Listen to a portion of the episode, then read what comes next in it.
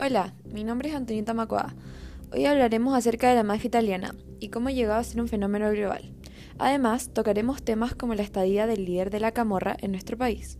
Este conflicto es muy relevante, ya que es actual y además nos involucra a todos los chilenos, ya que nuestro país está siendo utilizado como escala para el tráfico de drogas y albergando al líder de la camorra napolitana.